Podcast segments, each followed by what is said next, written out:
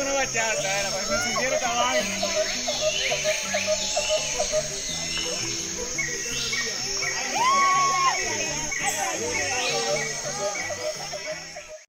Sean una vez más bienvenidos a Bienvenidos a mi podcast, el podcast donde hablamos sobre montañismo y los deportes propios de la montaña.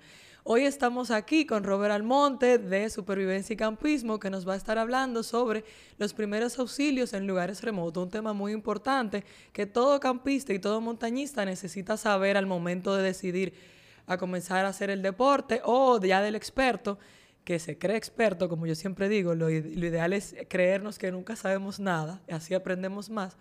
Y cuéntame, Robert, háblame de tu experiencia, cómo comenzaste con esto y todo lo que te ha pasado en este ámbito del montañismo. Bueno, gracias Carla por invitarme. Te felicito por esta iniciativa. Va a ayudar mucho a todo lo que nos encanta estar en la montaña. Te cuento que empecé desde muy jovencito, hace mucho tiempo. Eh, ingresé a la Cruz Roja, y estaba en el área de la juventud de la Cruz Roja.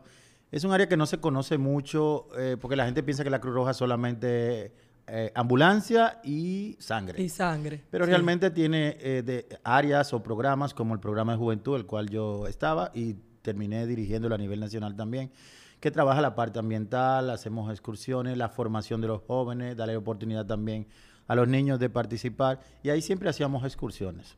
Ahí me inicié también haciendo excursiones al mismo Pico Duarte, nosotros de interesados, y cualquier otro lugar de Contanzocoa, de en San Juan y otras más.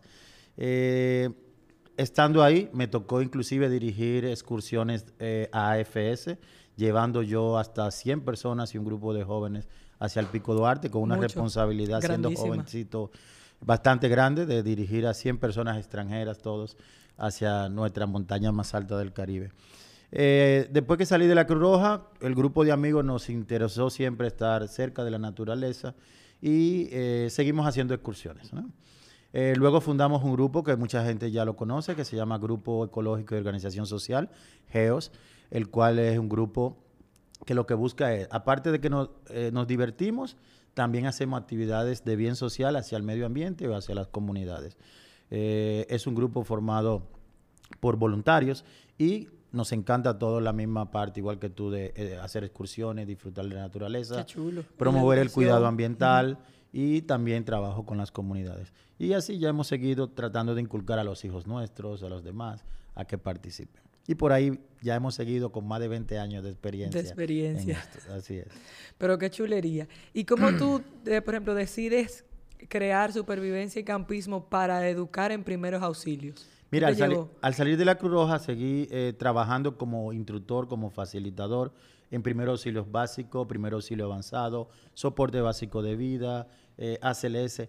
Y eh, vi la necesidad de que adaptemos el curso viendo todas las emergencias que han ocurrido en excursiones que hemos estado y que muchas veces nos ha tocado resolver nosotros porque la gente ni sabía qué hacer. Entonces ahí dije, bueno, tenemos que ver cómo hacemos un curso específicamente, sacar a la gente de un salón e ir a la realidad A la que es la montaña. Y ahí ya nos certificamos eh, con ASHI eh, de Estados Unidos en primer auxilio en lugares remotos. Y luego ahí empezamos ya a dar el curso hace alrededor de tres años eh, para diferentes grupos, llamando la atención a tour operadores muy conocidos aquí del país, donde han incluido a todos sus staff para que se certifiquen y eso hay que Sí, sí, sí. darlo como un mérito hacia ellos que se preocupan por cada uno de los eh, de los visitantes, los que los contratan para que lo lleven a esos lugares hermosos que tenemos, pero con todo su staff, con la mayor conocimiento y con, con mucha seguridad. Sí, y ahora también está la tendencia de que ya no el staff, sino también el, el que hace el campismo individualmente, como yo, mis amigos, hemos decidido también hacer el curso. O sea que Así es. el impacto ha sido sorprendente y es bastante bueno. Pero yéndonos a esos temitas ya de, de los riesgos de la montaña, hay una frase que yo uso mucho, que en la montaña hay riesgo cero. O sea que Sí. no hay riesgo cero, esa es la palabra, no hay riesgo cero, siempre lo hay.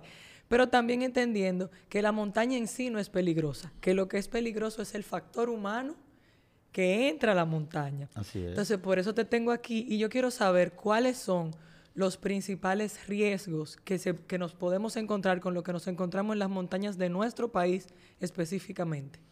Mira, eh, mencionaste una palabrita hace un momentito donde decías que muchos de nosotros que nos gusta la montaña pensamos que con dos viajes que hagamos ya, porque fui quizá al tetero o que ya fui al pico, ya yo soy un experto. experto. Y ya yo no tengo que hacer el curso, ya yo resuelvo cualquier situación que se me presente. Y no debe ser así. Inclusive este curso eh, hay que actualizarlo cada dos años, porque quien no esté en esto se le va olvidando. Pero por igual, ojalá que todo el que hace senderismo, montañismo, backpacking, eh, actividades al aire libre esté certificado porque no sabemos si yo voy contigo en, el tramo, en el camino, quizás soy yo el que me accidento o me pasa alguna enfermedad repentina. Y yo quisiera que Carla esté entrenada, esté certificada para yo estar más seguro. El objetivo nuestro es que todo el que hace senderismo, montañismo, que disfrute de deportes al aire libre, esté certificado. Y como menciona, de los principales riesgos que nos podemos encontrar, mucha gente sale a la montaña sin ni siquiera ver el clima. Mm, o mucha gente sale a la montaña con un grupo que está muy de auge, de que porque puedo llamar la atención de un grupo de amigos y organizo una excursión, pero ni siquiera sabe los riesgos de un sendero o no se sabe el sendero o no sabe contratar un guía de la zona, que debería ser lo primero, para que tomara todas las precauciones del lugar, iniciando con lo del clima y no se le presente por ahí que el río pueda bajar de repente o que se extravíen como ha ocurrido, o que mucha gente, por estar en el auge ahora que tenemos y no tienen la experiencia, quizás se van sin equipos, baja la temperatura y te presentan allá quizás una hipotermia por no tener... Sí, son cosas que se dan. O sea, la gente piensa que como estamos en el Caribe no le va a dar nada y que no pasa nada. Uy, uy, uy. Ya tú puedes ver que este fin de semana la temperatura en Valle Nuevo estuvo a menos 3 grados. Sí. Y yo que estuve... sí, bastante frío. Yo que estuve ahora en Santana, en la entrada de Valle de Dios, ahí en los cacaos, eh, en la parte de abajo, solo escuché los eh, guías que allá mismo en Valle de Dios una chica entró en hipotermia porque no llevó un sleeping bag. Entonces la gente, como tú mencionas, piensa que aquí no va a ser frío, pero sí tenemos zonas que puede o tener temperaturas extremas, como el sur, que es muy calurosa y ahí podemos tener o un golpe de calor o podemos tener una insolación por estar caminando en todo el sol sin protección o en la playa, o podemos tener una hipotermia o alguna otra situación o enfermedad repentina por, el frío, por la baja temperatura que podamos encontrar. Y ni mencionar todo aquel que se vaya, aunque no es permitido en los parques nacionales, se llevan su traguito de alcohol y todos lo sabemos. Y a veces se pasan del alcohol, luego venir a caminar y te puede encontrar ahí ya con una deshidratación o con un cansancio excesivo del cuerpo por el, extremo de poner al cuerpo sin estar en condiciones. Esa es otra. Mucha gente va eh, y piensa que quizá es una excursión eh, de ir a un punto o a otro, pero quizás su cuerpo en ese momento no está preparado o no se preparó físicamente para hacerlo. Y una sola persona que pueda tener un, vamos a decir, una enfermedad repentina, que no se sienta bien o que tenga un accidente, ya nos va a dañar toda la excursión y no es la idea, sino que disfrutemos toda la naturaleza. disfrutamos la, la, la idea. Entonces, con eso del clima, en este país, en nuestro país propiamente, ¿cuáles son los, por ejemplo, tal lo del, lo del calor extremo, no puede hipotermia, pero los casos que tú más has visto, donde el clima eh, no la juega sucia, vamos a decir, como un riesgo en la montaña, ¿cuál es lo que, lo que más debemos tomar en cuenta en el clima, en el momento? Mira, una simple lluvia, aunque veamos, va a llover poco, va a llover una hora, pero posiblemente vas a una excursión donde, como a veces se da, alquilaron los mulos, los mulos van con tus equipos en la parte de atrás o se fueron adelante porque tú vas muy lento, pero te mojaste y no te preparaste de tener una capa para lluvia, tú humedecido a una temperatura a 8 grados, a 9 grados, vas a entrar en hipotermia si te quedas descansando un rato y no estás en movimiento. Entonces son de los casos que pudiéramos ver porque el clima nos juega sucio, como dices. Nos hemos encontrado también casos donde eh, están acampando cerca de un río, que no debería ser permitido la cercanía, y esto hace de que, aunque llueva arriba en la falda de la montaña, el río puede bajar de repente.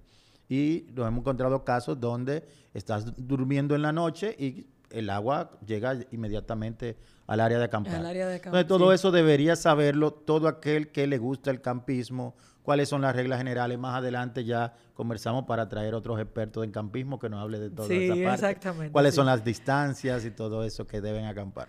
Así es. Sí, entonces yo siempre le digo a la gente que a mí me sorprende ver cómo han comenzado a hacer el, el- como tú lo dije, como está en boga, está el, el, Sí, el eh, tener el deporte de la naturaleza seco, amigable, eh, adentrarse en la naturaleza, sentir la naturaleza, está muy de moda. Y la foto de que fui a tal Y lugar. la foto de para que me den mi exacto, like. Hemos tenido esa crisis de, de una foto que se que mil gente van al mismo lugar simplemente porque quieren. Bueno, pasó con muchas aguas que Ajá. se llenó de una multitud increíble. Y la gente nunca mide eso que tú dices, el riesgo, el clima. Y también otro de los, de los riesgos del, del- lo deslave cuando está llo- lo de deslizamiento de tierra Sí. cuando está lloviendo. Que yo he visto también ese caso, vi una casa de campaña que se la llevó El agua. se la llevó la tierra. Se- hubo un deslizamiento de tierra, ligerito, pero la casa de campaña algo muy ligero y se fue por ahí mismo. Entonces, otra de las cosas que yo quiero saber es cuáles son las lesiones más comunes que le pasan a las personas, lesiones físicas, o sea, ya dentro del, del campismo, dentro del sendero, de todo.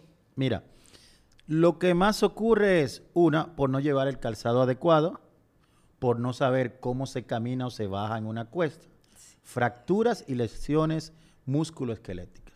Sí, Para que nos entiendan claro mejor, sí. una fractura de hueso o quizá una lesión, una luxación o una dislocación eh, muscular o de algún tendón. Eso es lo que más común se ve. Puede darse también lesiones porque eh, algún animal de lo que alquilan en algunos lugares, la persona se cae. De un mulo. Sí, yo me, frac- yo bastante me grave. fracturé el hombro. ¿El hombro? Sí. por tenerme que tirar de un mulo. Porque Eso se iba a caer el mulo. No, porque el mulo se fue conmigo, montado en... Yo estaba saliendo, estábamos saliendo de Agüita Fría, pero la de San Juan, para llegar a Macutico. Y yo me monté un ratico en mi mula, así lo digo, me, sub- me subo en mi mula en el pico, que eso es casi una ofensa para la gente. Y me tuve que tirar de, de la mula, porque iba todo galope conmigo y era una decisión, se estaba estrechando el camino y la decisión era o me ca- o dejo que la mula me tire o me tiro yo misma o me golpeo en los tobillos que lo necesito para caminar. Incluso tengo ese tatuaje ahí por eso. Ah, ese es el, el Porque que te recuerda lo que había era el un pino, árbol. exacto, lo que había era un pino y con el pino di el impacto aquí. Y un, déjame ver, un año después fue que me enteré de que, te- de que tenía la fractura y de que se me había reparado. Pero todavía el día de hoy tengo ese hombro que me molesta, que me duele, que está en entrenamiento, que en terapia. O sea, que sí pasan accidentes importantes montados en, en mula y en... Y hasta caballito de Y la caballo, gente. exacto. Y son de las más peligrosas, porque caerse de esa altura y la forma, si caen en una roca, me ha tocado ver casos de fractura de costillas. Y una persona con una fractura de costilla en una montaña donde el acceso va a ser más de cuatro horas para llevarlo hacia el punto de extracción donde llega una ambulancia o algo, realmente puede ser algo muy peligroso. Y más si le perforaría algún pulmón o algo. Exacto. Estaremos hablando casi de la vida de la persona. de la vida de la persona y que realmente es difícil eh, maniobrar cuando hay una fractura de costilla, porque si tú no sabes nada, tú no te vas a dar cuenta ni siquiera de que esa persona se le estaba colapsando un pulmón, por ejemplo, no te, te va a hacer- puede ser muy tarde Así es. para eso. ¿Y cuáles otras lesiones te han tocado? Eh, puede ser también por caída, fracturas de cráneo, que también son bastante peligrosas. y aunque mucha gente no lo ve, señores, de las que más ocurren es cuando se están bañando en el río, los resbalones, o si van caminando, las últimas excursiones que ahora son, la gente le gusta ir a los ríos, disfrutar de esos charcos y todo, eh, lanzarse, pero a veces no tienen la protección, ni el chaleco ni el casco. Yo siempre eh, recomiendo que si van a esas excursiones, número uno, que sean con guías de la zona, ¿verdad? Que los contraten, eso ayuda a la economía circular, pero también ellos son los que saben los puntos más seguros por donde se puede caminar o no. Número dos, que lleven sus equipos de protección.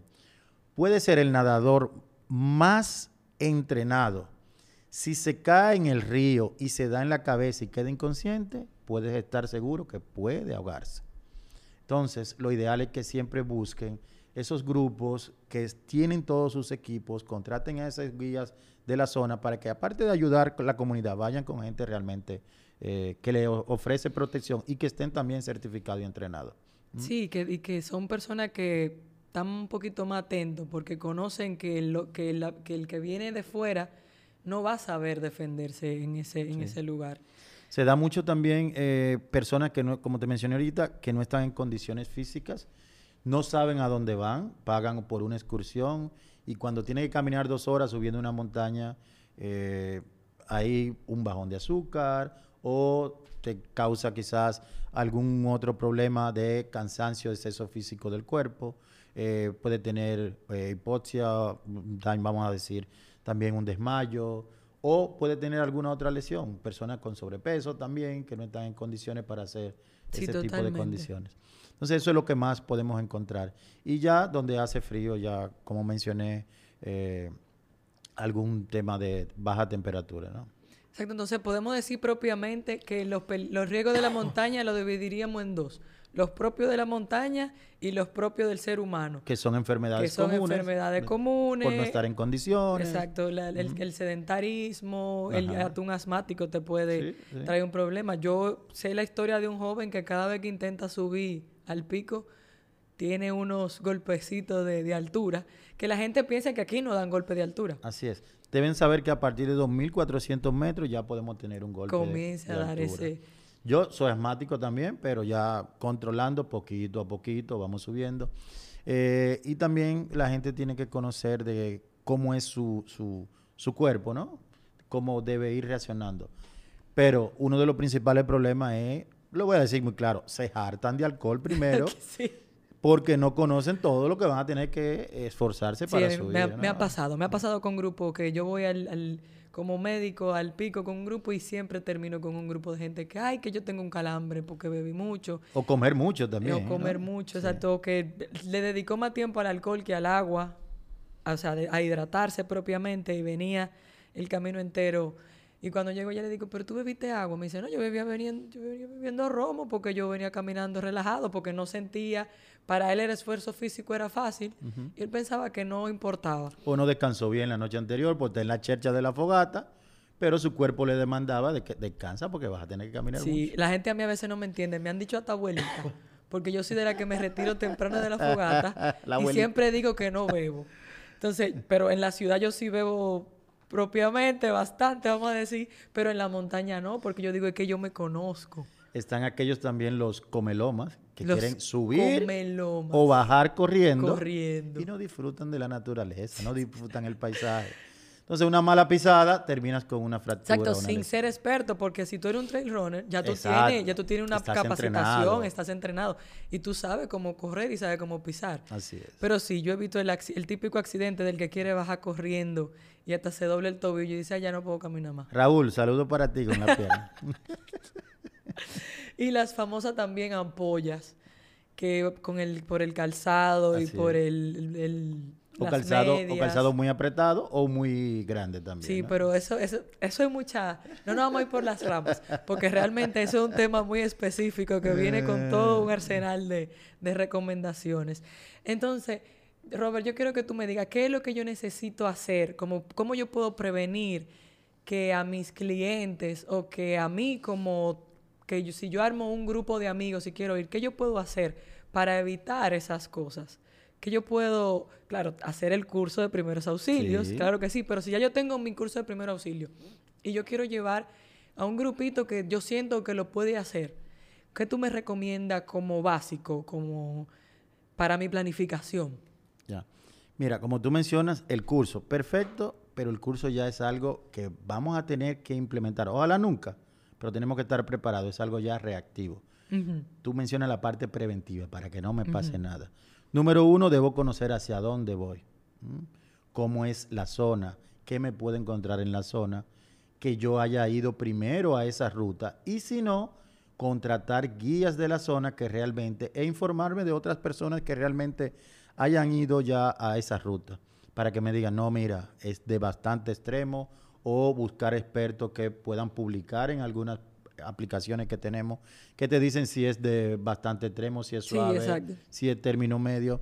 Entonces, toda esa información yo debo recabarla para ver, luego ver el tema del clima. Es recomendable que todo el que vaya o haya tenido experiencia y si no, que busque charlas de personas que conozcan cómo enseñarles cómo van a caminar, cómo preparar su mochila, cómo va a ser su peso, qué deben llevar, qué no deben llevar. Que para eso estamos aquí. Sí, sí, así Por ahí es. que nos vamos a ir. Y qué bueno que está el, el- programa. Eh, yo me he encontrado en excursiones gente que llegan con una maleta de viaje de avión, Sí. con sí, sí, rueditas, sí, con rueditas. Me ha pasado también. me ha Entonces ahí, pasado. ahí te das cuenta de que la persona no sabe ni siquiera dónde iba. Ah, pero era un resort. En una de esas maletas pudimos ver hasta un blower. un blower. Entonces, aparece todo en la viña, vamos a decir. Hay de así. todo, hay de todo. Entonces, eso es lo principal, que nos informemos y que conozcamos la ruta hacia dónde vamos. Saber que si yo llevo un grupo de amigos, yo tengo la responsabilidad de todas esas personas. Y que yo solo no puedo, un grupo de 10, 15 personas, poder estar con todos al mismo tiempo. Lo ideal es que un grupo de staff, un grupo de líderes que ya conozcan la zona, se dividan. El que más camina siempre va a ir en la delantera, pero que conozca la ruta para que no se vaya a desviar Sí. y que la gente conozca cómo va a ir señalizando en esos cruces que no se vaya a otro lado. Otra persona en medio y uno atrás recogiendo que no se quede nadie. Siempre eso es lo ideal. De Yo que soy por lo siempre la menos que tres. recogiendo. Igual que yo. Siempre me quedo atrás.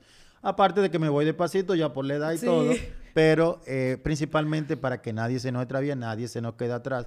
Y así lo hemos hecho hace mucho tiempo. La gente debe conocer también, tener sus reuniones previas, que comiencen a entrenar cómo van a subir, cómo van a bajar, que conozcan cómo se baja si está lloviendo, que conozcan también las señalizaciones que vamos a hacer si encuentran algún cruce y qué tipo de señalización van a hacer si se extravían. Mucha gente se le dice, lleven un silbato, pero nadie le informa cómo tú vas a usar ¿Cómo un va a usar el silbato. ¿Mm? Claro, porque se confunde entre la naturaleza y el silbato. exacto. Hay que es muy específico. Sí, pero qué interesante. Y Robert va a volver a hablar sobre muchas cosas Yo, aquí. yo con mucho gusto. Entonces, ¿qué yo, ¿cuáles son los instrumentos necesarios que yo tengo que llevar de primeros auxilios en mi mochila? Que yo diga, aunque sea de un día de hike, que yo diga, yo tengo que tener esto sí o sí. Yo quiero que tú me expliques. Aquí tenemos unas Cosas cositas, básicas, Cosas básicas. Y Robert nos va a decir cómo, cómo lo podemos utilizar. Lo puede abrir, no te preocupes. Vamos perfecto. a... Menos este, no lo hablamos. Este no, porque exacto, este se nos va a hacer un reguero aquí mismo. Eh, bueno, antes de todo esto, ¿qué debe llevar la persona? Sus medicamentos personales. Todos los grupos, señores, deben tener por lo menos una persona responsable, ya que sea técnico de urgencia médica, que vaya con las personas, con el grupo, o que vaya un médico. Y yo recomiendo, así como tú has participado con nosotros y otros cursos también, que el médico esté certificado en primer auxilio en lugares remotos. Tú que has ido al curso podrás ver de que lo que se enseña No se enseña en medicina. no se enseña en la universidad, ni en el Exacto, hospital, ni nada no, por el estilo. Lo mencioné el otro día que tú puedes tener un médico, pero si el médico no tiene una capacitación en primer auxilio en lugares remotos o algo, no te sirve de nada. En ese momento el médico a veces te estorba porque quiere hacer algo que no puede hacer en ese momento. que no es lo adecuado. exacto. Exacto. Y me ha tocado ya, eh, gracias a Dios, certificar a un gran grupo de médicos y todo. Eh, al día de hoy, con el curso de que lo iniciamos, se han certificado alrededor de 600 personas. Y qué bueno que cada día... Qué bueno. Y vamos eh, por más. Sí, sí, vamos por más. Ojalá que todos estemos certificados en algún momento. Así vamos todos más seguros a la montaña. Entonces decía, primero, sus medicamentos personales.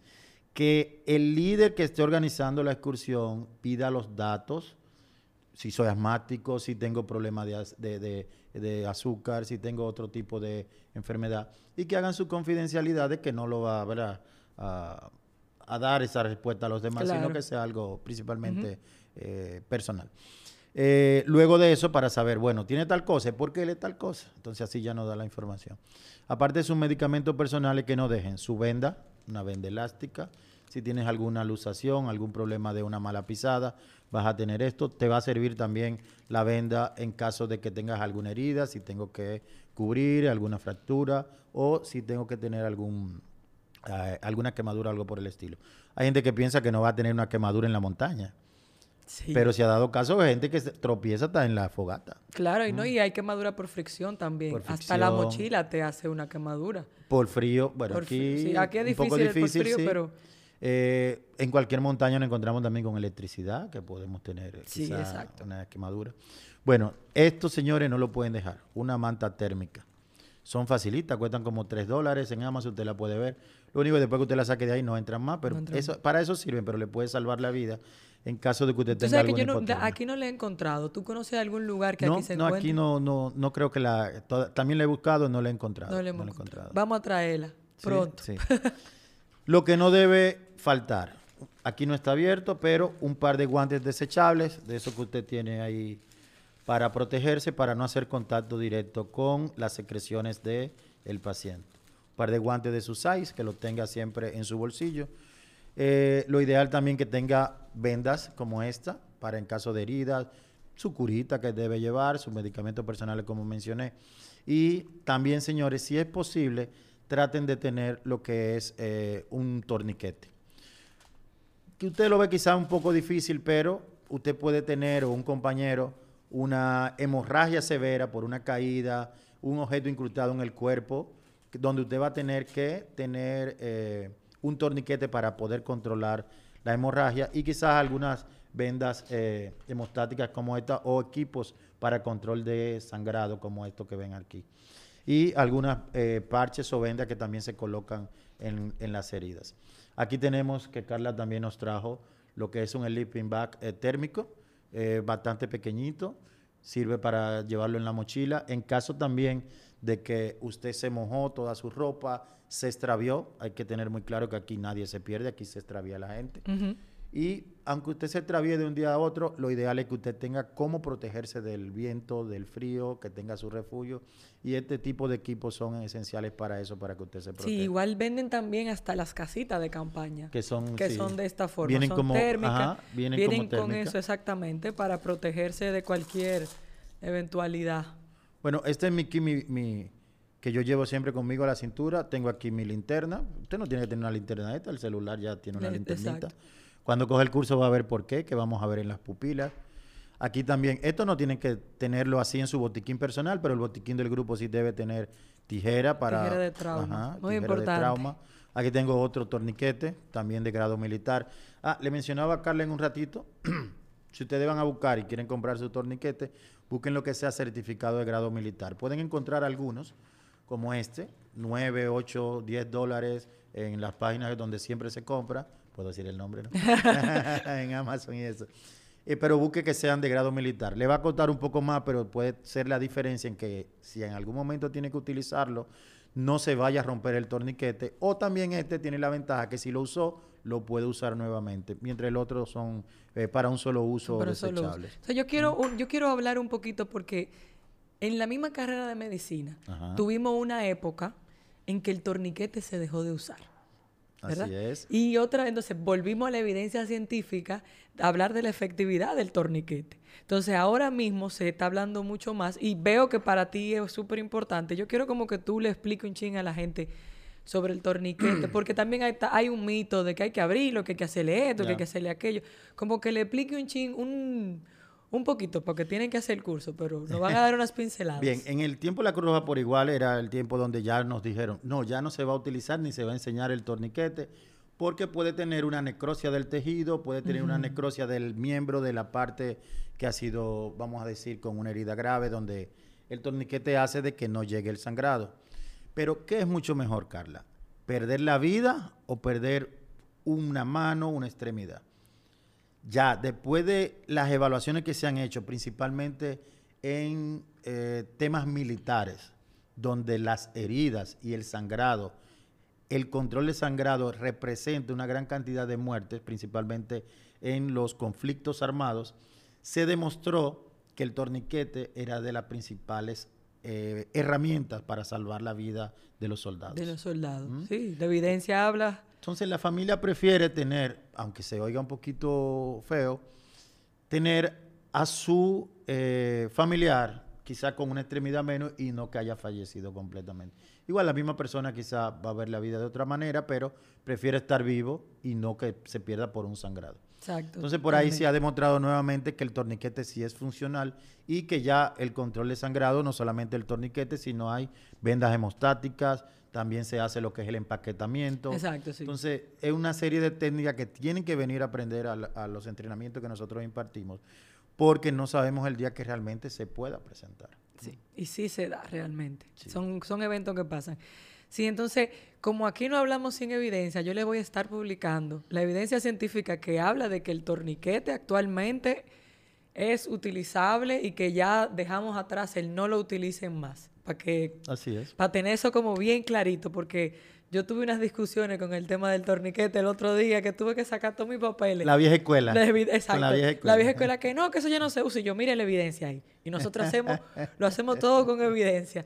Pero, qué bueno que estuviste por aquí. Miren la linterna, que también estábamos hablando de, de ella en algo que me pasó, que entré a un cañón.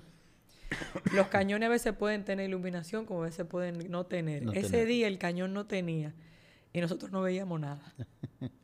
Entonces, yo siempre las recomiendo que la lleven en el botiquín por cualquier eventualidad. Uno no sabe si tiene que caminar Sí. de noche.